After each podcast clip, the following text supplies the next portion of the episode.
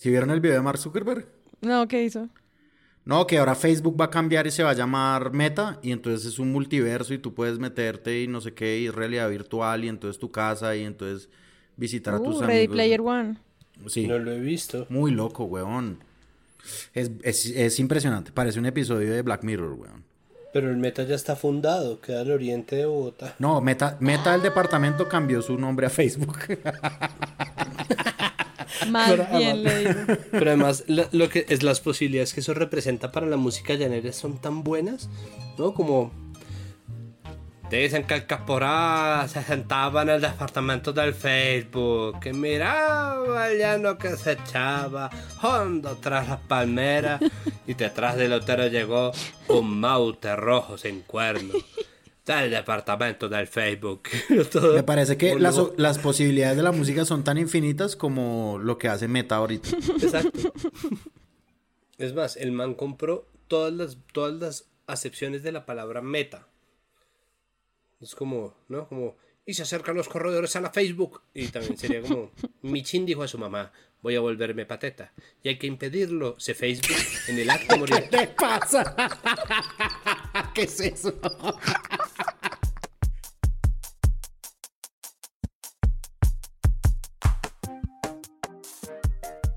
Hola a todos y bienvenidos a un nuevo episodio de Presunto Podcast. Marica, Como- esto es como cuando Morfeo vuelve en Matrix 1, escuchar la voz de Sara. Volví, amigos. Es incluso mejor que cuando Morfeo vuelve en Matrix. Pues volví, los extraño, no me puedo perder otro episodio sin grabar después de todo lo que pasó con los otros dos que Andrés Páramo, muchas gracias por ayudarme en esta tarea de conducir y producir el episodio, muchas gracias. Increíble. Y bueno, pues hoy, va- hoy vamos a hablar de el tema de la semana, como siempre, obviamente la gente que camina de para atrás, con María Paula Martínez. ¿Cómo está? Ay, me encanta que le inauguremos en esta noche casi halloweenesca con esta noticia espeluznante de los que hacen moonwalk en las calles de Bogotá. me Sí, encanta. nunca una noticia había necesitado tanto un episodio completo de Presunto Podcast. Santiago Riva. Sí, ¿cómo sería esa presentación al revés? Como con mensajes subliminales. Uno, dulas. Enlístate. Ah, olvídenlo. Buenas, ¿cómo les va? Estaba tratando de andar hacia atrás, pero es difícil. Es decir, si algo es una proeza lo que están haciendo esos muchachos satánicos. Algo muy extraño está ocurriendo en el barrio Catalina 2 en el suroccidente de Bogotá. Con sus celulares, los habitantes de este sector han grabado a varias personas que a la medianoche caminan de para atrás. Las cámaras de seguridad los han captado en fila. Otros cogidos de la mano. Pero siempre en la madrugada y vistiendo de negro. Un minuto exacto. El ojo de la noche llegó a las medianoche. 12 en punto a verificar las versiones y tremenda sorpresa la que nos llevamos. Una pareja salió caminando hacia atrás en un recorrido no mayor a media calle. Al llegar a la esquina, desaparecieron. Porque mi madre, ella tiene, ya va para 90 años y le comenté lo que he visto. Y ella dice que en los años que ella tiene nunca había visto eso. Mientras entrevistábamos a uno de los temerosos habitantes, miren lo que ocurrió. No, no son brujas. son satánicos. Son satánicos lo que pasa. Allá vienen otra vez. Y ante la mirada de un taxista, una vendedora, varios vigilantes, algunos motociclistas y una familia, pasó lo inexplicable. A pesar de no estar viéndonos y de espaldas, algo los hizo subir al andén para así evitarnos, ingresando a un callejón. Tratamos de hablar con ellos, pero aunque no lo crean, desaparecieron. No saben quiénes son, en verdad sí pueden ser dos demonios, weón. O sea, los vecinos no saben quiénes son. Me encanta Páramo cayendo en la teoría de conspiración. Punto para la pareja que sube un andén de espaldas, ¿no? Sí, punto. Punto porque yo ahí me hubiera... Si me caigo para adelante. Amo como Edgar Porras no corre a entrevistarlos en ese momento. Claro. Sí, no, pero- o sea, exacto, pero además. Eso es lo que falta, además, porque no los Algo entrevistan. los hace subir al andén. No sé, el andén. Yo creo que Eduard Porras no, no le hemos dado el suficiente amor en Presunto Podcast. O sea, yo creo que... Por estar fijándonos en Juan Diego Alvira. Exacto, o sea, lo que el man ha Sí, hecho con el formato cuando de... el ojo de la Exacto, noche. porque además habla muy difícil, es imposible de imitar, o sea, no, no se puede. Es imposible, Eduard, porque todas las noches nos da unas noticias Eh, así. Queridos oyentes de Presunto Podcast, espero que se hayan divertido en sus Halloweens. Nosotros grabamos antes de la Noche de las Brujas, eh, pero ustedes lo van a escuchar después. Digamos, digamos que yo soy Eduard Porras. No, es, un meta. Ah, Venga, me usted que robaron. trabajaba en una redacción, ¿cómo habría titulado esta noticia? Sí, yo trabajaba en Vice y en Vice hubiéramos seguido a esa pareja. Media redacción habría ido a ese barrio hasta que los encontremos y los entrevistamos a las 12 de la noche a ver qué es lo que pasa. Que me parece que es lo que le faltó a la nota de Caracol, ¿no? Como ir allá y decir, bueno, ¿y ustedes por qué están haciendo esto? Que me parece chévere, pues, o sea, una noticia rara igual. Tú te asustaste de verdad. ¿Cómo- Dijiste, "Uf, ¿Cómo hubiera satánico". titulado yo en presunto este episodio? Como titulé los demás por el objeto. Es decir, el episodio se llamaría Personas que caminan hacia atrás. Satánicos. Pero sería muy bueno. Es que, marica, eh, para mí toda la nota pierde gracia cuando se estrellan con el taxi. Lo que debían hacer era trepar al taxi caminando para atrás como en las películas de O terror. traspasarlo. O al menos cargar con hielo seco. Para que echen como un mito. Ok. Echan como un mito. Sí, pierde Yo, pero yo también habría la editado la, escena en la que se la chocan con el... Porque el, el, el, el tema que dice la fuente es... Es que es muy raro que no se estrellan con nada y se estrellan con un taxi, entonces como que le quita fuerza. Pero, pero de que pronto la es la gente... forma que tiene Eduard Porras de contrapreguntar, ¿no? De, de poner en duda la fuente, que es lo que nosotros decimos aquí en Presunto. Sí, sí, sí. Duden de la fuente. Sí. Si el man dice que no se estrellan con nada, pero se estrella, corrobórelo, ¿no? Claro, Eso, es verdad, es Fact-checking, fact-checking. a- Y hablando de Duden de la Fuente, el episodio de hoy. Gente que se aguantó este pre-roll maravilloso, hoy vamos a hablar de Dairo Antonio Usuga, alias Otoniel, y los medios de comunicación acá en Presunto Podcast. Les recuerdo que tenemos una página web que es www.presuntopodcast.com. Ustedes entran ahí, encuentran los episodios, pero eh, encuentran sobre todo los botones que los llevan a nuestras comunidades. Si ustedes quieren seguir hablando de medios todos los días, si quieren unirse a nuestros observatorios de medios, a los observatorios de género que tenemos, de titulastres, de buen periodismo, entren a nuestra página web y allí en Discord pueden pues unirse y conversar con nosotros todo el tiempo. Y también si quieren apoyar este proyecto y pertenecer a nuestro chat de Telegram, que es de Patreons, entren también allí a presuntopodcast.com, el botón de Patreon, y pueden donar mes a mes para hacer este proyecto sostenible. Y ahora sí, comencemos. Colombia's most wanted drug lord and gang leader is behind bars. Soldiers captured Dairo Antonio Usaga in an operation near the border with Panama. que le baron de la drogue, Dairo Antonio. Usuga, alias Otoniel, a été arrêté. Le autorità colombiane hanno catturato Dairo Antonio Usuga, detto Otoniel, leader del violento cartello del narcotraffico Clan del Golfo. Il Dipartimento di Stato degli Stati Uniti aveva... 4 de la tarde, 14 minutos. Mucha atención que altas fuentes militares y policiales confirman la captura de Darío Antonio Úsuga, alias Otoniel, máximo cabecilla del clan del Golfo. Juan Andrés Beltrán, usted tiene los detalles. que se ha adelantado una operación conjunta y en esta operación ha sido capturado Dairo Antonio Úsuga, alias Otoniel, el máximo cabecilla del clan del Golfo. Este es el golpe más duro que se le ha propiciado al narcotráfico en este siglo en nuestro país. Y este golpe ¿Qué tenemos en la zona? Los comandos analizaron el área, incluso hasta el ganado y las gallinas de las fincas a donde llegaron. A las 4 y 30 de la mañana encontraron estas viviendas, las infiltraron y bloquearon las posibles rutas de escape. Pasaban 15 minutos. Decidió 15 extraditar minutos a Dairo Antonio Usuga, alias Otoniel. Una decisión que despertó polémica luego de conocer que el capo tiene más de 130 procesos, varias condenas y una larga lista de delitos con los que dejó cientos de víctimas en el país. Alias Otoniel será extraditado Con este golpe a alias Otoniel en la operación Osiris se marca el final del clan del Golfo. Y a todos los que han pertenecido a esta estructura criminal, el mensaje que les envío es claro y contundente. O se someten a la justicia de inmediato o les caerá de la misma manera todo el peso de la ley. Colombia. Hoy Yo creo que después de esto hay varios temas o narrativas que me gustaría conversar con ustedes. Y pues tienen mucho que ver como con el anuncio y el triunfo y como el posicionamiento político de este caso también para el presidente, ¿no? Hay una primera gran narrativa en torno a el gran golpe. Son lo que dicen las palabras del presidente. Hoy logramos el golpe más importante contra este delito en este siglo. Pero pues es algo que se retoma en los medios, medios nacionales y medios internacionales lo titulan así. Y eso también hace parte de una postura política que creo yo, pues es algo que está buscando también la presidencia y creo que los medios también hicieron un análisis sobre eso. Ustedes cómo vieron esa primera parte como de este triunfo que tiene pues la Fuerza Aérea, la Policía, el Ejército con este caso específico. Empecemos con esa primera historia. ¿Cómo lo ven? Sin duda, obviamente, este es un golpe duro que da eh, la fuerza pública. Es una operación larguísima de muchos años, ¿no? La operación Agamenón. Diez años casi. Sí, y es una cosa que estaban persiguiendo y que a, Iván Duque le cae, eh, sí, como anillo al dedo en su popularidad porque sube unos cuantos puntos porcentuales según la última encuesta de esas que hacen de, como de cómo ven al presidente de la República, cómo ven al país.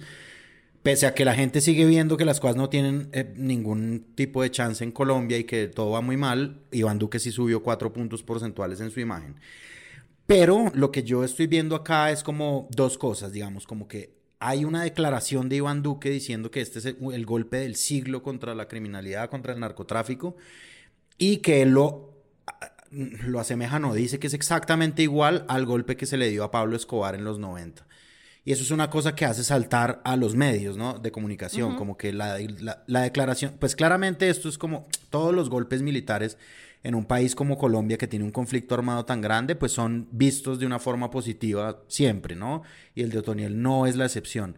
El, el problema a mí me parece que es Duque, el problema me parece que es el Duque saliente también, y el problema es también el duque al que no, ah, me parece a mí, no se le va a reconocer tanto. O sea, es decir, uno puede encontrar en ciertos medios como una, una, como en Semana, por ejemplo, y yo creo que para Semana ya Presunto debería tener como una, una cortinilla, ¿no? Como vamos a hablar de Semana un, segundo, entonces hay ¿Y ahora qué pasó en Semana? Entonces, Semana pues sí se pone como molesta porque Juan Manuel Santos no reconoce esto y porque Gustavo Bolívar cuestiona pues lo que ha sucedido con la foto de Otoniel sonriendo y no sé qué. Pero de resto a mí me parece que sí hay un cuestionamiento grande, ¿no? Como de la silla vacía, del espectador, etcétera, como diciendo, no, a ver, pero este no es lo mismo que cuando se cayó Pablo Escobar, ¿no? Es como claramente no lo es y pues sin tratan de no hacerle el juego a esa versión de los hechos que Iván Duque está diciendo, Pese a que a mí me parece que de todas formas en este tipo de noticias los medios están muy pegados a la información oficial, ¿no? O sea, el despliegue que se hace mediático es información oficial casi siempre. Y lo que han cuestionado los medios es como, ¿por qué no es asemejable a lo de Escobar? Pese a que hay unas similitudes dentro del el rango de evaluar a un narcotraficante y el rango de evaluar su fortuna, el rango de evaluar su, la operación también estatal que se hace para capturarlo pues no puede ser lo mismo por unas condiciones históricas y por unas condiciones también un poco, llamémoslas, de pronto sociológicas, que pues hace que ambos fenómenos disten mucho el uno del otro. Lo que tú dices es cierto como que hay este nivel como de contrastación de fuentes, pero uno ve a veces en reportajes internacionales que no tienen como todo este bagaje local y lo que dicen es según la prensa colombiana, es el, la mayor amenaza para Colombia. O sea, como que igual si se crea esa narrativa de triunfo que viene obviamente desde la fuente oficial, que es la declaración del presidente. Que yo creo que ahí, por supuesto, la, la primera noticia es la captura después de tantos años. Eh, hay gente que habla de 12 años, otros que hablan de 6 años, dependiendo de hace cuánto lo, lo buscaban y hace cuánto empezaron algunas de las de las búsquedas, como operaciones de búsqueda con miles de hombres, por supuesto costosísimas, con la DEA, etc. Entonces, claro que el, la chiva, el noticionón, es que lo agarraron. Pero por supuesto, como en la operación Jaque, como en todas estos, eh, como estratagemas, es que se llaman, militares y demás, pues luego viene como el parar un momentico y detallar. Entonces, el parar y detallar la foto, por un lado, pero después de, eso también, pues como el lenguaje, entonces quién realmente es este personaje.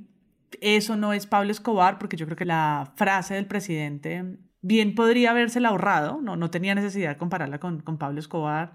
Él podría hablar simplemente de lo que de los niveles de violencia y de crimen organizado que hay en Urabá y cómo bajar a una cabeza, pues es desconfigurar de alguna manera eso. No estoy diciendo con esto que se acabó el clan del Golfo por siempre, jamás, como no se acabó el narcotráfico con, con Pablo Escobar, pero sí desconfigura y, y pues quita un personaje y mueve fichas que incluso eh, puede suponer más violencia y, más tensiones en ese lugar, ¿no? Eso crea un efecto. Y a mí personalmente, y creo que, bueno, vamos a llegar allá después, me llamó la atención luego la construcción del personaje, como que para muchos no estaba tan clara la cara de este personaje, como de esta persona, ¿sí? Como, ah, así se veía Otoniel, es un señor como, caricontento, allí, tranquilo, ¿no? Zen, con el que se toman selfies las personas de la DEA.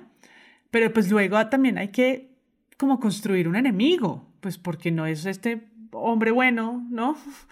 Eh, hay que crear memes que están buenísimos con, con el sonriente y con el serio y demás, pero para cerrar solo traigo un titular de Blue que es que es fantástico porque es como Otoniel comía gurre y armadillo, recurría a la brujería y hacía ritos extraños. Y hay una foto un poco extraña en el artículo con unas fotos de, no sé, me imagino sacados de Google con la palabra brujería en la búsqueda. Y pues hay una fuente policía que dice, pues a él le fascinaba mucho, le fascinaba mucho el armadillo. Y abajo dice, pero pues no es comida exótica porque en esas zonas indígenas y campesinas, pues comen eso. Dice, complementa la fuente. Después el director de la policía dice que, le, que alias Otoniel solía rezar entre comillas, por parte de supuestos brujos y dio a conocer que uno de los operativos se adelantó una labor importante con una de estas personas brujas que lo acompañaba. Y es, pues no es la noticia de los zombies caminando hacia atrás, pero esta idea de la de que hacía ritos y de cómo empiezan con los días, ¿no? A, a perfilarnos un poco este criminal, que creo que es en medida también lo que está pasando con Alex Zapp a quien no le dedicamos un capítulo, pero puede que volvamos a él porque yo creo que Alex Zapp eh, nos va a dar de qué hablar en las próximas semanas. Ese ventilador va a estar prendido un buen rato. Ese ventilador va a estar prendido, entonces volveremos, pero también están tratando de construir, ¿no? Pues mientras su esposa construye un buen padre, pues los medios y, y los medios con su intención editorial intentan patear si es hacia Venezuela, si es hacia Maduro, si es hacia las clases políticas. Incluso pues a Otonía le pasó lo mismo, ¿no? Eh, ya titulaban en semana cómo tenía que ver algo con el régimen de Maduro, estoy segura. No, lo, no, tengo certezas, pero tampoco dudas. Sí, sí, sí, lo dijeron. Como que eso también demuestra un poco el desglose que hacen los medios al acudir a una sola fuente, ¿no? Entonces, en cierta medida, primero es como la captura, luego es quién, es era, quién era este personaje y luego es los datos curiosos, pero todo obedece a informes de inteligencia militar. Es decir, como que hay una cosa con estas noticias de orden público del gran capo que cae, que recae en los medios en... Tenemos un informe que es de inteligencia militar. Tenemos unos datos que es de inteligencia militar. Y tenemos unas curiosidades que también nos aporta la inteligencia militar, ¿no? Sí, de pronto, de pronto Toniel fue tan difícil de capturar porque caminaba hacia atrás para todos lados. Rápidamente los medios atacaron todos los frentes. Eh, eh, y no solamente los medios, sino también los periodistas. Está bueno la labor de memoria que hicieron, recordando que esto es un trabajo de tiempo atrás. Hay un editorial del espectador que es muy claro, que se llama La importancia de la captura de Otoniel, ¿no? Es como titulado por Páramo. La importancia de la captura de Otoniel. Aunque titulado por mí sería La captura de Otoniel. Casi que sin artículo. Captura de Otoniel. Entonces, la captura de Otoniel y explican por qué esto es importante y está bueno que expliquen, es importante que expliquen. Cuentan de la operación Agamenón, está bien, se hace el contraste y ahí obviamente empezamos pues con las lecturas de oficio de los medios. Me parece importante también lo que ha empezado a pasar con la labor de memoria porque es necesario tener muy claro el contexto histórico, ¿no? Eh, ¿no? Cuando uno habla sobre los procesos de entrega, por ejemplo, el paramilitarismo con justicia y paz en el 2005-2006, eh, los pactos de Ralito, lo que eso acarreó para los antiguos jefes paramilitares que eran sumamente visibles, la historia de los Castaño, entiende también por qué es tan opaco un personaje como Toniel pese a ser tan poderoso, ¿no? Y, eso es también es la historia del narcotráfico. Después de la caída de Pablo Escobar, de Rodríguez Gacha, de los Ochoa, de los Rodríguez Orejuela, empieza a, a, transformarse el mercado, el negocio del narcotráfico y dejan de ser estos personajes tan cinematográficos, tan folclóricos, tan visibles y eso empieza a volverse unas microestructuras que ya están permeando mucho más pues muchas esferas sociales distintas aparte de los clubes, los espacios en donde ellos pretendían estar en un comienzo, cuando, cuando hicieron, por ejemplo, cuando este mafioso caleño, que ya no me acuerdo, creó el Club Colombia al frente del Club Colombia para burlarse o para porque no lo dejaron entrar, entonces bueno, todas estas cosas ya dejaron de pasar y eso también es un proceso que nosotros hemos visto y, que hemos visto fundirse también con otras capas de nuestra vida social. Entonces, cada vez que descubren ¿no? la ñeñe política, pues es eso, es, es gente que está involucrada en narcotráfico, que uno no sabe qué tanto, cuyo organigrama no está perfectamente claro. Cuando se disolvió el paramilitarismo, siga uno la teoría que siga de si se acabó en realidad o no, o si estas son como las disidencias de lo que quedó los herederos de esos negocios, es gente que empezó a funcionar en grupúsculos mucho más pequeños, ya no existían unas autodefensas unidas, estaban los rastrojos, los urabeños, que son estos, ¿no? El mismo clan del Golfo, el clan Úsuga, y ellos eh, durante mucho tiempo vivieron de ser los herederos sin cara de todos estos, de, de todos estos pequeños negocios que obviamente alguien iba a coger y ellos tienen muchas caras, ¿no? El problema con esa opacidad es precisamente la multiplicidad de caras que tienen, porque es que ellos son asesinos de líderes sociales, efectivamente asesinos de líderes ambientales, pero son también comerciantes de droga, pero son además también proxenetas, traficantes de personas, eh, tienen un montón de redes de crimen organizado, están en muchos sitios, son mucho más organizados, mucho menos ideológicos de lo que fue en algún momento incluso las Autodefensas Unidas de Colombia que alcanzaron a tener casi que un ideario, aunque fuera un ideario basado en el despojo de tierras, estaba pegado de ciertas corrientes políticas, puede que estos también lo estén, pero para ellos el interés eran los negocios, entonces hacer todo este recuento es parte de la segunda ola de la llegada de este personaje, porque la noticia pues es un noticionón, a este señor, el problema es que este gobierno, y yo me imagino que ya llegaremos allá, tiene unas relaciones de desconfianza tan complicadas que ya se sabe muy bien quién sí y quién no va a dudar y por eso sabemos quién sí y quién no va a contrastar las declaraciones. Pero es que el gobierno que está diciendo que este es el golpe del siglo y que este señor es tan importante como Pablo Escobar, independientemente de si es verdad o no, porque habrá artículos que lo argumenten ¿no? con unas parrafadas gigantescas y habrá otros que lo nieguen y cada quien creerá lo que haya de creer porque como estamos en el mundo de la opinión, más allá de eso, este es el mismo gobierno que tiene al fiscal que dijo que iba a ser la mejor fiscalía de la historia y este es que era la mejor fiscalía de la historia. Entonces, eh, y tenemos a ministros que dan declaraciones de sí mismos ¿no? o sobre sí mismos como si fueran unos absolutos genios y todos los funcionarios están como en ese mismo entonces el hecho de que el presidente diga eso henchido de orgullo ¿no? enronquecido de orgullo hablando como Alf no hay problema entonces cuando habla como Alf nosotros nos conectamos de inmediato con, con, otro ingrediente que es la reacción del público, ¿no? Y ahí vienen los memes, ahí viene la foto, viene el análisis, viene todo.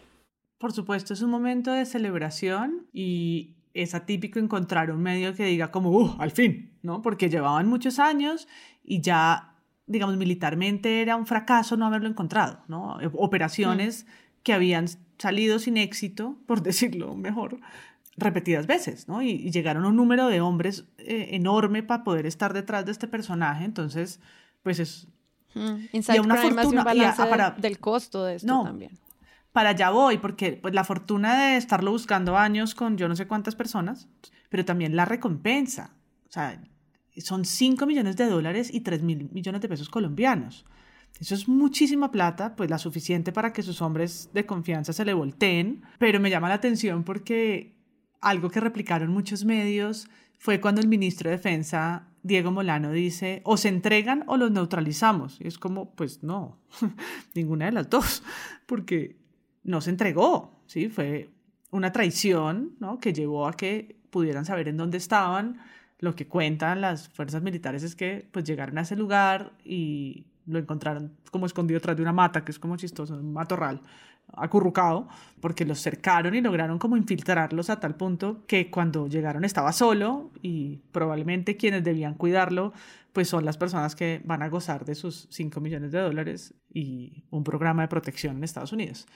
Y, y, no estoy reclamando eso, está bien, así funciona, así funciona, ¿sí? así funciona la guerra y, y cuántos capos y cuántas grandes criminales no han caído precisamente porque eh, porque las recompensas, las recompensas hacen que, que, la confianza se rompa y alguien los entregue, ¿no? Esa es como la historia y a lo que le apuntan, me imagino, muchas oficinas de inteligencia, ¿no? A ver por dónde los pueden quebrar. Si no son por las comunicaciones, interceptando la llamada a la mamá de alguno, como Escobar, eh, pues es tratando, y con Escobar trataron de que se le voltearan un montón, ¿no? Eso, eso eh, lo hemos visto en cuánta novela y cuánto libro hay. Mm, pero me llama la, la, atención que es como el tono en el que el Ministerio de Defensa eh, celebra la detención de Otoniel, sin, por supuesto, eh, mencionar lo, lo, difícil y los años que tomó para los militares llegar a infiltrar su, como su esquema y en sus declaraciones la incapacidad de leer realmente el lugar tan difícil y lo que viene, ¿no? Porque es como, bueno, mm. ya, ¿no? Caído este man, Castillo de Naipes. Casi que anunciando el fin del clan del Golfo, que eso es pues una, una locura. Sí, no, el, el, el, fin, ¿no? Que es como, pero, ¿cómo desde el ministerio no se lee de manera más estratégica y se enuncia también, pues cómo esa zona en disputa merece ahora al fin a ver si volteamos a mirar para allá y pensamos en qué es lo que pasa en el Urabá, ¿no? Que es el mismo lugar por el que están pasando los migrantes, que es las mismas economías ilegales que siguen allí operando con o sin eh, Don Otoniel. Entonces, es, pues llama mucho la atención como esa, esa mirada tan de corto plazo, casi que infantil de, de, de las eh, declaraciones militares que los medios replican entre paréntesis y entre comillas, perdón, una y otra vez. Hay una cosa que yo quiero decir y es como la sistematicidad de la repetición de todo, ¿no? Como, porque sí, venden también una narrativa del gran capo, que lo que decía Santiago, está muchísimo más atomizado que antes, y el clan del Golfo también como que opera bajo una lógica de junta directiva, es decir, sí, Otoniel era como el más visible de todos, pero hay una operación un poco más horizontal de las redes de narcotráfico, pero igual hay una insistencia impresionante en repetir, en querer reafirmar la narrativa de la historia colombiana, como ha caído el gran capo y entonces sin leer la sistematicidad que implica la guerra contra las drogas fallida, que es como y saldrá otro, ¿no? Eso no lo mencionan nunca, es como y saldrá otro, pues obvio que saldrá otro y saldrá muchos más y seguirá haciendo lo mismo, si no, pues cambian unas cosas estructurales y no sé qué. Pero a mí me parece sí chistoso que quieran reafirmar, y pues es chistoso porque es caricaturesco, pero al mismo tiempo es muy pegado al libreto histórico colombiano, como listo, aquí estoy, este es mi gobierno. Pensar que el caudillo maneja todo. Exacto, el caudillo maneja todo y lo tumbamos. Yo creo que eso es más como está, como la historia institucional que se, pues, que se hacen las ruedas de prensa.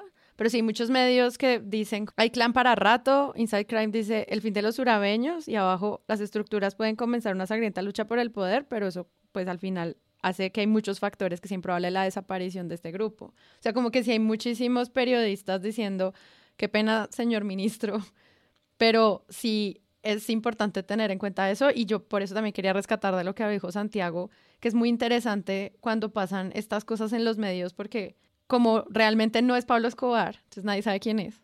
Entonces te explican todo desde abajo y pues obviamente para contarte la historia del clan del Golfo tienen que explicarte qué son los urabeños, tienen que explicarte cómo fueron las autodefensas gaitanistas, tienen que explicarte cómo fue que esta persona la reclutaron. Yo siempre celebro mucho cuando esos reportajes se toman el tiempo de dar esa perspectiva de cómo simplemente van como cambiando de nombre, pero los fenómenos son muy similares a pesar de que obviamente hay nuevas formas de acceso y es, eso, eso creo que es algo que alabo de el cubrimiento que ocurrió de este tema. Y Otoniel se ha desmovilizado, ¿no? Es decir, eso mm. también es un diagnóstico de una cosa más grande. Exacto.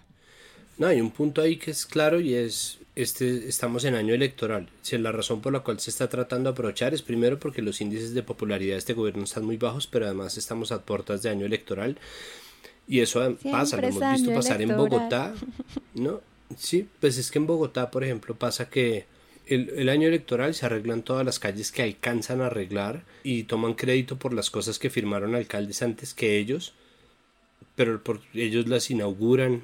Este gobierno se ha apresurado a inaugurar muchas cosas, no sé, es decir, creo que es importante entenderlo, sobre todo porque del otro lado de la discusión hubo un nivel de desconfianza gigantesco que nació en los memes y en los chistes de las caras sonrientes de Otoniel y que derivó en una incredulidad que se esparció por redes, que se volvió el titular de semana sobre Gustavo Bolívar y que se volvió una pelea, que derivó en una nota de Noticias 1 sobre la foto del cambuche de Otoniel y volviendo a la noticia de la captura de alias Otoniel Noticias 1, habló con Sergio Andrés Chala, el militar, que hoy se hizo viral en las redes sociales por las selfies que se tomó meses antes de la captura en el supuesto campamento de alias Otto. Él dijo que el cambuche es el suyo y no de Otoniel y que alguien robó las fotos de su Facebook y las publicó. Esta fotografía publicada en la prensa colombiana del campamento de alias Otoniel fue comparada en redes sociales con las selfies de un militar colombiano en Facebook. Las coincidencias son notables. La misma cobija de tigres, la misma carpa camuflada, la almohada con forro a cuadros. Esa foto yo la subí porque es mi, es mi cambuche. Pero entonces no falta el que se la robó y llegó la publicó allá diciendo que era de ese señor. El Facebook del soldado Chalá incluye un mensaje en el cual él manifiesta sus deseos de abrirles el pecho y sacarles el corazón a los guerrilleros. El debate queda abierto. ¿El militar estuvo meses antes en el campamento de Otoniel o la prensa se equivocó y publicó sus fotografías como si fueran las del campamento del paramilitar? que derivó a su vez en un chequeo hecho por Colombia Check de si ese era o no era el cambuche de Otoniel, pero que termina no siendo el punto y eso es una discusión que es larga, ¿no? Es larga porque apareció una foto del cambuche de Otoniel, la gente empezó a hacer chistes que si era Pinterest, que si no era Pinterest, pero entonces en medio de esa esfera que si era una aparta estudio en Chapinero. En Chapinero. Entonces eso empieza a generar una conversación paralela que se vuelve ya conspiracionista, ¿no? Como de, no, esta gente se inventó ese cuento, lo montaron, eh, entonces eh, con eso, a eso se pega entonces el análisis de si tenía las botas limpias y la ropa limpia, entonces este tipo no estaba metido en la manigua, como así que todo el mundo está limpio presentando al tipo, porque está sonriente, ¿no? Empieza la paranoia a, a generar una narrativa según la cual el tipo no fue capturado, sino que se entregó, entonces empieza a generarse eso, eso no está probado y hasta que no se pruebe es falso. Es decir, es una teoría falsa, pero en esas aparece la foto del cambuche de Otoniel. Noticias 1 encuentra que esa no es la foto del cambuche de Otoniel y hace una nota. Pero yo no sé si por premura, yo no sé si por el momento en que la redactaron o si simplemente quisieron hacer una insidia y dicen al final de la nota que comprueba que no es el cambuche de Otoniel, que quedaba abierto el debate sobre si el militar Chalá, que era el dueño verdadero del cambuche, que estaba alardeando del días antes en Facebook, cambuche ubicado en Nariño, había estado, o sea, que si la prensa había eh, publicado ellos dicen la prensa, y esta es la otra pregunta grande, ellos dicen la prensa, dicen que si la prensa publicó las fotos de un cambuche que no era, o si era que en realidad Chala se había tomado fotos en el cambuche de Otoniel días antes. Ya ellos habían comprobado que no, y no había necesidad de hacer esa pregunta, ¿no? En ese sentido... Mm, Santiago Ángel de la FM tiene razón, es decir, ellos votan una pregunta que no ha lugar, sobre todo porque un día después Colombia Check utiliza esa misma nota de Noticias 1 para decir, no, pues ahí está, no es el, no es el cambuche no, este No es en el lugar, no, nada, nada concuerda. No hay, no hay forma, no hay coincidencia, no, no, existe, no existe nada. Y la pregunta es que en realidad queda, un apartamento en Chapinero. Es en realidad un apartamento en Chapinero, en el sector de Tumaco en Chapinero. Pues porque si ahora el meta es Facebook, bueno, el caso. El, entonces, eh, la pregunta es, ¿quién publicó primero el, el cambuche de Otoniel? Lo que pasa es que eso se expandió de una manera tan rápida, la viralidad fue tan rápida que es imposible saber si fue una institución, si fue alguien de la prensa o si fue algún, como lo llama Santiago Ángel, conspiracionista, que puede que no. Es decir, nosotros en este punto no sabemos simplemente porque las primeras publicaciones de esa foto se borraron. Todas están borradas.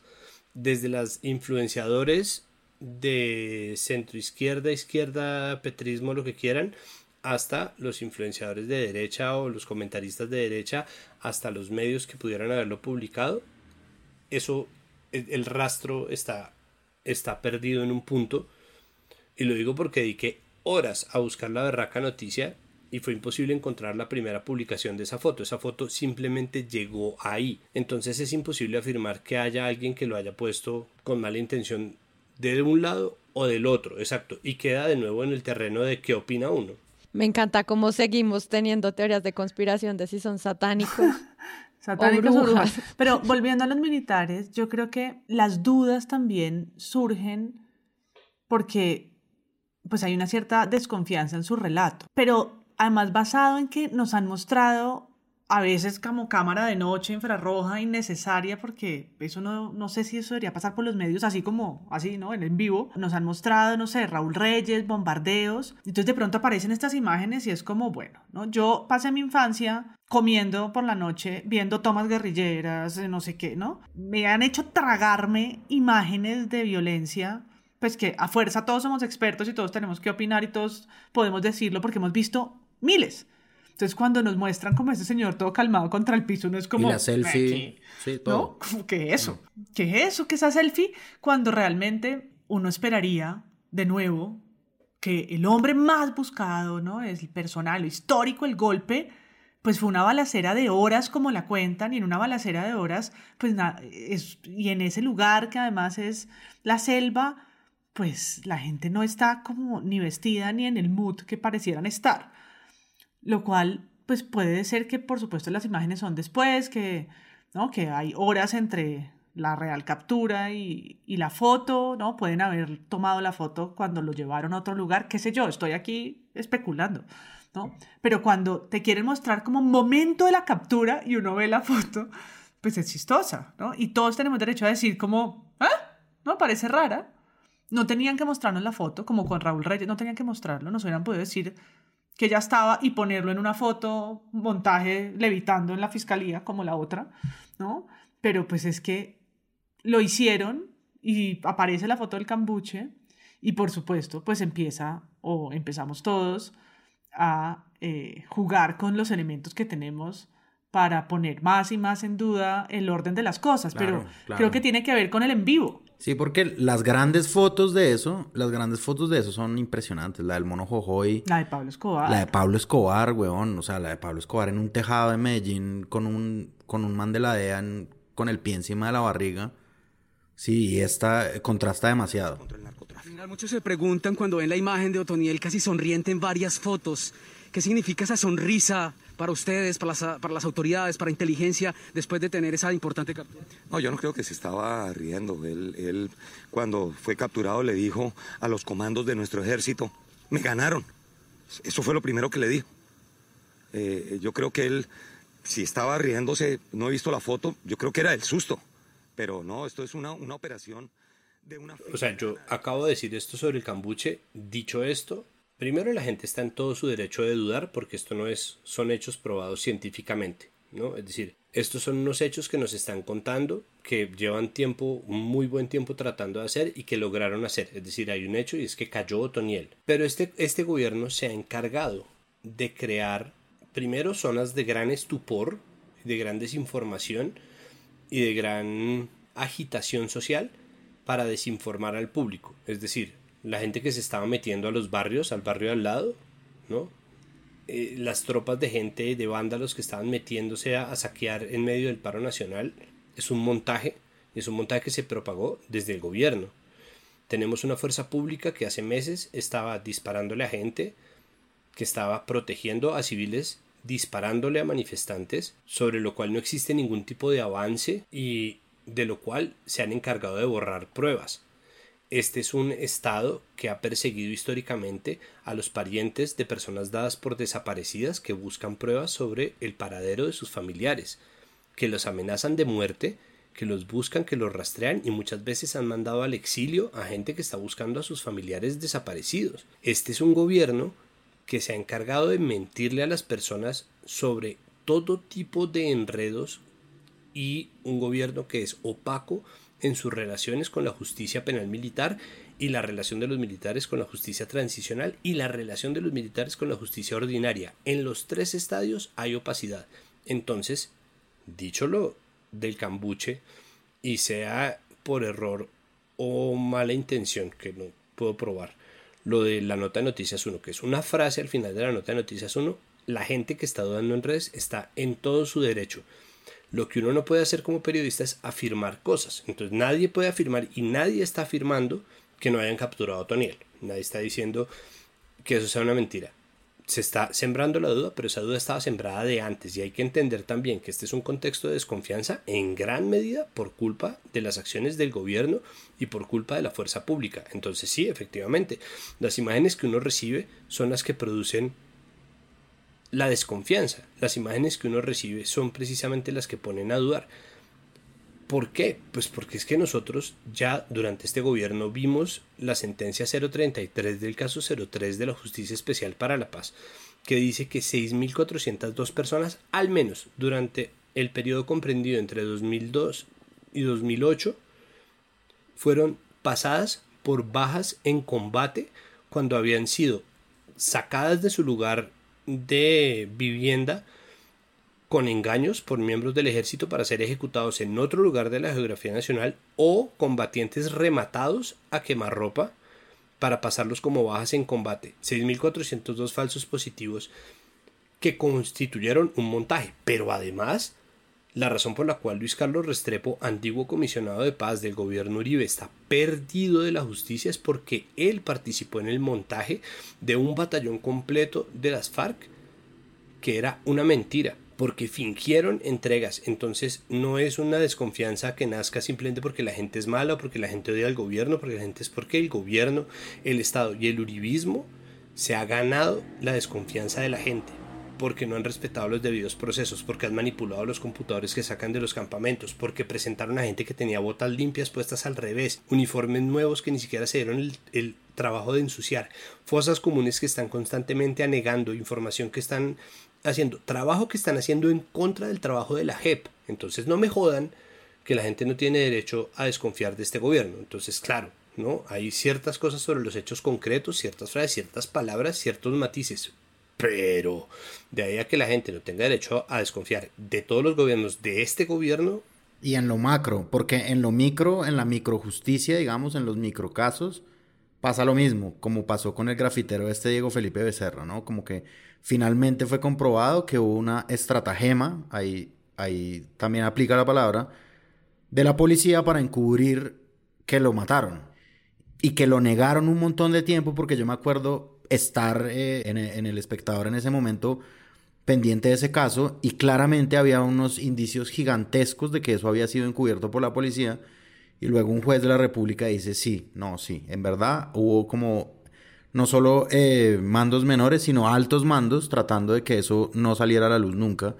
Y pues claro, o sea, es decir, ¿quién no desconfía de eso? En lo macro, en lo micro, todo, todo el sistema. Sí, viene como toda esta trayectoria que Santiago acaba de resumir muy bien en términos de cómo se generan las desconfianzas por estas instituciones, pero también en el momento hay un, una contradicción con los mensajes, ¿no? Entonces se habla como de este triunfalismo que Daniel Pacheco en las llaves y habla como de Duque buscando un lugar en la historia por fin, que fue como arrancamos el episodio, y luego los militares diciendo creo que hablamos de más. Porque se nos salió. Sí, no, no, no le gusta, pero ya tiene uno. Digo, como que está esta contradicción también del mensaje con el cual se vende el, como el evento, que al final hace que pues uno también desconfíe, incluso desde ellos mismos, como institución presentando la historia. Entonces, como por un lado el ministerio tratando de ponerse como todas las aureolas y por el otro salen las selfies de estas personas. Y eso es muy contradictorio porque uno ve las dos cosas al tiempo y causa obviamente suspicacia adicional a todo lo que ya viene detrás, como Santiago lo acaba de poner. Hay otro, no sé, temas comunes que ocurrieron con esto que tienen que ver también con la extradición. Ya es el, como el seguimiento de, bueno, ¿y esto para qué y como cuándo? Eh, obviamente se habla mucho de si esto pues va a ser el fin de Clan del Golfo, como lo dijo María Paula, o si esto realmente es un golpe a la guerra contra las drogas, si esto realmente es algo que, es lo que va a afectar y va a desarticular como todos estos procesos. Creo que está como de maneras muy sutiles, pero me imagino y lo auspicio como algo que va a pasar. Van a haber muchas mm, como cubrimiento en torno a la pregunta más amplia que es eso, como la guerra contra las drogas a nivel más amplio que ya no significa simplemente coger al narco. Entonces, no sé ustedes cómo vieron esto del tema de la extradición y todo lo que se menciona en términos de las verdades y lo que se va a ir a Estados Unidos y lo que el man va a hablar en este tiempo antes de su extradición. ¿Cómo vieron de pronto ese cubrimiento? Porque siento que también hubo muchísimo en torno a ese tema.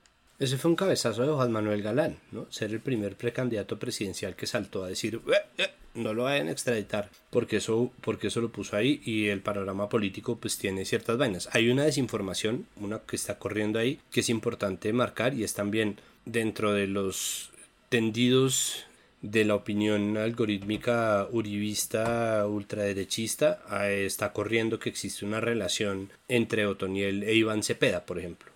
Entonces, Gustavo Rugeles, el mismo que canta y baila, eh, entonces salió a decir que se le había acabado el juego a Cepeda porque Cepeda y Otoniel habían sostenido conversaciones en 2016, 2018, perdón, y entonces pues no empieza entonces ah sí por fin cayó entonces se le va a acabar el jueguito a Cepeda y se inventan como este cuento y eso tiene una explicación que Cepeda le da a Carmen Aristegui que es donde yo la oí seguramente la da a más medios y es que Santos lo comisionó a él porque Otoniel lo buscó en el momento en que el clan del Golfo, esto sí fue noticia en su momento, no lo de Cepeda, sino del clan del Golfo, quería entregarse como parte de los procesos de paz que estaban en progreso en ese momento, el de las FARC, el del ELN, y abrieron entonces el del clan del Golfo. La respuesta del gobierno Santos fue, no hay negociación política, pero hablemos a ver qué, se va a hacer.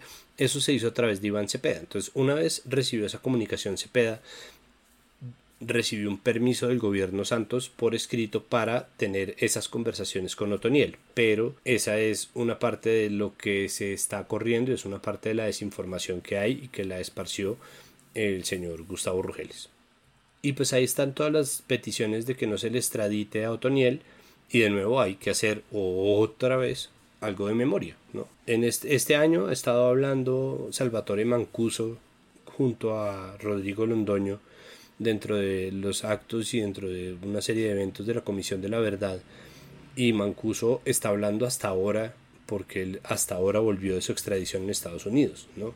Eh, La, la extradición de los capos paramilitares tras el proceso de justicia y paz dejó como consecuencia la perpetuación de clanes parapolíticos al interior del Congreso, aunque ya no hubiera unos autodefensas tan visibles como los- las AUC, eh, dejó una serie de procesos sin terminar que permitieron, entre otras, hacerle contrarreforma o hacerle una contraarmada a la ley de restitución de tierras. Es decir, hay un montón de procesos que quedaron truncados por eso y la discusión sobre la extradición o no de Otoniel termina siendo crucial y fundamental para entenderlo desde una perspectiva histórica. Creo que por ahí es importante dónde se paran los medios.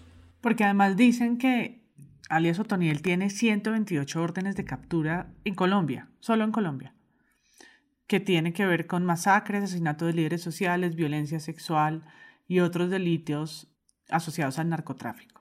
Entonces dice, si lo extraditan, esto es en una noticia que hizo el colombiano en una columna eh, sobre por qué debería retrasarse su extradición, si lo extraditan, solo respondería por narcotráfico y luego empezaría, si puede y tiene cómo, es decir, a punta de información, a negociar las demás penas, respondiendo por la pena grande que sería pues, tráfico ilícito de drogas en Estados Unidos. Pero esas otras, esas otras órdenes de captura o esos otros delitos cometidos en Colombia, según esta, esta nota, pueden quedar impunes si se le condena solo por, por narcotráfico, porque esas cosas no se suman. Entonces creo que es interesante volver un poco sobre los años y la información que se tenga de los delitos cometidos, al menos, qué sé yo, en los últimos 5 o 10 años, ¿no? Para entender también, pues, por cuál de esos y, y también qué tipo de historias hace falta contar ahora que él está preso, pues, que lo señalen o que apunten a entender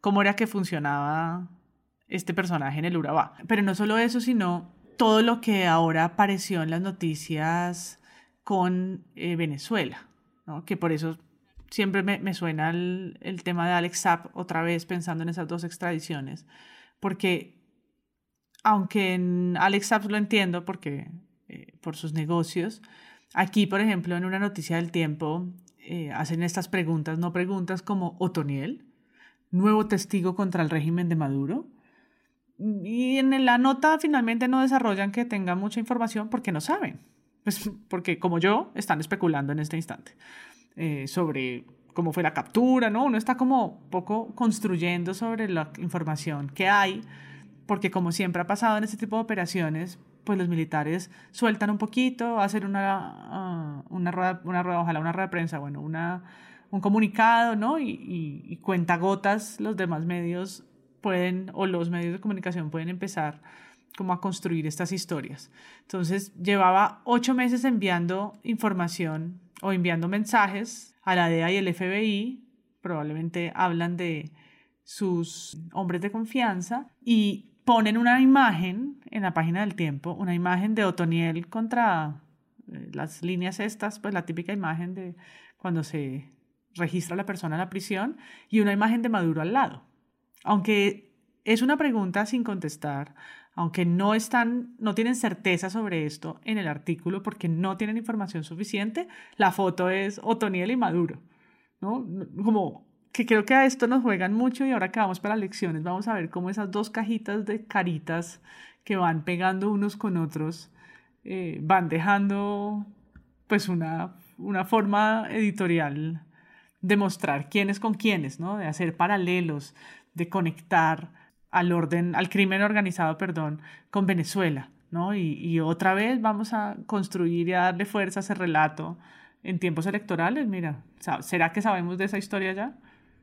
Sí, yo creo que ah, se presta para dos cosas, digamos, como que la extradición es una respuesta lógica de lo que los medios pueden hacer, entonces se presta para dos cosas. Una es la fácil, digamos, como averigüemos qué está pensando la gente, y eso es a raíz de lo que dijo Juan Manuel Galán, como yo sí personalmente le pido al presidente que no extradite a, a Otoniel. Y ahí surge como un enfoque periodístico que es de verdad la fácil, que en eso hubo muchos medios como fulanito dijo esto, Iván Cepeda dijo lo otro y no sé qué dijo lo otro y entonces como la extradición, pero digamos como que superficial. A mí hay una nota que sí me llamó mucho la atención, que fue la de Juan David Escobar en El Espectador, que es como los buenísima, eh, una cosa muy rigurosa, muy, muy bien hecha, que es los peros a una eventual extradición de Otoniel, ¿no? Como, y entonces ahí evalúa cuáles son las consecuencias prácticas en un país como Colombia de que un tipo que tiene tantas órdenes de captura por tantos procesos, la primera eh, reacción del gobierno sea, listo, y ya se va. Porque a mí me parece también aquí como hilando fino que esa sonrisa de Otoniel es porque ya tiene más o menos todo pactado, ¿no? Como ya tiene más o menos todo arreglado de lo que va a suceder con él. Y porque un hombre poderoso pues puede hacer eso. Presunto podcast especula por ti. A ver, solo puedo pensar, a ver si logro venderles esta analogía, pero solo logro pensar en el VAR. En el VAR, el Video Assisted Referee del fútbol. ¿Por qué? Porque es que la captura de Otoniel se está dando en medio de una discusión macro que es la guerra contra las drogas que está cumpliendo 50 años, que fue instituida por el gobierno Nixon como un mecanismo de regulación que tiene una cantidad de ingredientes que con el tiempo se le han ido analizando y que definitivamente es un fracaso político e histórico, pero que en Colombia genera una serie de réditos porque es un fracaso en términos de que no entrega resultados, pero aquí da mucha plata, da plata para sostener al ESMAD, generó el Plan Colombia, genera un vínculo de cooperación internacional constante, ¿no? De ahí que sea, por ejemplo, tan peligrosas las peticiones en los congresos de el Reino Unido, de Estados Unidos, para que se desfinancien ciertas partes de la fuerza pública. Y la guerra contra las drogas en este momento está un poco contra las cuerdas en términos conceptuales, en términos de validez histórica, ¿no? Se le está haciendo un juicio muy fuerte y se ha llegado a la conclusión generalizada de que es un fracaso. Sin embargo, es un negocio jugoso para ciertas personas quienes venden el glifosato, el Roundup que se usa en la fumigación de cultivos ilícitos, a lo que Biden no le jala, como dice si no estoy mal la silla vacía, que está eh, poniendo obviamente a prueba al Estado en su relación con el proceso de paz y el post-conflicto que está ligado al desmantelamiento del negocio de las drogas. Y entonces pasa que la captura de Otoniel se vende como un éxito en la guerra contra las drogas, que por encima está siendo cuestionada. Entonces, ¿qué es lo que pasa con el VAR? Que cuando hablamos del VAR estamos hablando de si soluciona algún problema, de si hay justicia verdadera en el fútbol, de si el error humano cabe, que son unas discusiones macro, a veces muy etéreas, y todos los que odian el VAR cada vez que el VAR favorece a la selección Colombia o al equipo de sus amores, entonces dicen, bueno, pero estas son las cosas que el VAR nos entrega, ¿no? Entonces, todo el mundo está cuestionando la guerra contra, bueno, no todo el mundo, pero sí mucha gente está cuestionando la guerra contra las drogas, ya Sí, hay antes no pasaba. políticos en ejercicio y en campaña, que eso ya no, antes no pasaba, ¿no? Santos tuvo que ser expresidente para poner en duda la guerra contra las drogas, ya hay gente que lo está poniendo, incluso, lo- ¿no? Cosas que hace cinco años le habrían costado la carrera a un político en Colombia, están siendo puestas a prueba incluso por gente de derecha, centro de derecha, y llega la captura de Otoniel, ¿no? Y un poco el gobierno hace el, el papel de comentarista, narrador, pero estas son las cosas que nos entrega la guerra contra, ¿no? Si no fuera por la guerra contra las drogas no podríamos vivir esta alegría, este fuera de lugar, ¿no? Entonces, ¿no? Aunque no, no fue en ese tono, sino esta alegría. Ah, se nos va a beber esta alegría. Me parece que está muy, muy fina la analogía, pero funciona. Muy bien, Santiago, nos convenciste. Bueno, pues, pues es un, es un tema muy interesante que como pudimos ver nos da muchísimas aristas, puede dar perspectivas históricas, puede hacer eh, futurología sobre lo que va a ocurrir con eh, la imagen incluso del presidente sobre un triunfo militar. Tuvo de todo, tuvo como todas las aproximaciones. Finalmente es algo que también nos parece pues como muy relevante, sobre todo para entender de nuevo una de las fuentes más difíciles para los medios, pero también para Presunto, que es la fuerza pública. Entonces, pues muchas gracias, María Paula. No, gracias a, a ustedes. Yo voy a aprovechar para recomendar un video al final. Se llama A Balas Reales y es para mí una de las piezas más interesantes de un enfrentamiento militar, grabadas y producidas por un periodista. Fue cuando Romeo Langlois estuvo con unas fuerzas militares en una, en una cosa de erradicación manual y se encontraron con un, con un grupo guerrillero y él terminó varias semanas con las FARC cuidando esas memorias de lo que había registrado para luego, cuando fue liberado, crear este documental. Está en YouTube y lo recomiendo porque lo que uno ve ahí durante como 17 minutos que dura y lo compara con las fotos de Otoniel, pues no sé, háganlo y hablamos por Twitter. Les dejamos el link en las notas del episodio para que apenas escuchen esto, vayan y lo vean. Muchas gracias, Páramo. No, gracias a ustedes. Nos vemos la otra semana. ¿Te gustó moderar Presunto Podcast? Me fascinó. Eso dice Páramo, pero en todos los eh, capítulos decía, Sara, vuelve, que sin ti la vida se me va. Y estaba nervioso. Sin ti la vida se me va. Y muchas gracias, Santiago Rivas. Yo solo quiero decir dos cosas. Una es, no se llamen error, esto es un noticionón, ¿no? Sea Sí, como es, sean las circunstancias en las cuales ocurre, sea cual sea el mecanismo, sea cual sea el cambuche, si lo hubo, y esté donde esté el soldado chalá, es un noticionón, ¿no? Es una super noticia, es la noticia. Hay que ver ahora a quién van a capturar para tapar las declaraciones del idiota del registrador, porque eso es un horror, es una desfachatez y creo que eso tiene que ser más o menos nuestro capítulo de mañana mismo. Si no hay garantías, no grabo. Quien no tenga garantías no debería venir a, a grabar el podcast. entonces. No tengo garantías que no vengo a Presunto Podcast. Muchas gracias a ustedes por escuchar. Eh, espero que se hayan disfrazado. Mándenos fotos en Twitter y titulastres y sigamos la conversación en redes y en Discord. Yo soy Sara Trejos. Chao.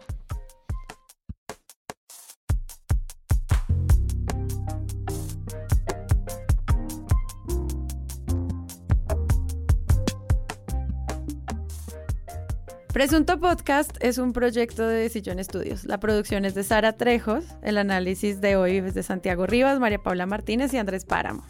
La postproducción de este episodio es de Rodrigo Rodríguez del Oro Podcast. Recuerden que pueden ir a nuestra página web, unirse a nuestra comunidad de Discord y donar a este proyecto en Patreon. Todo eso en nuestra página web. Gracias.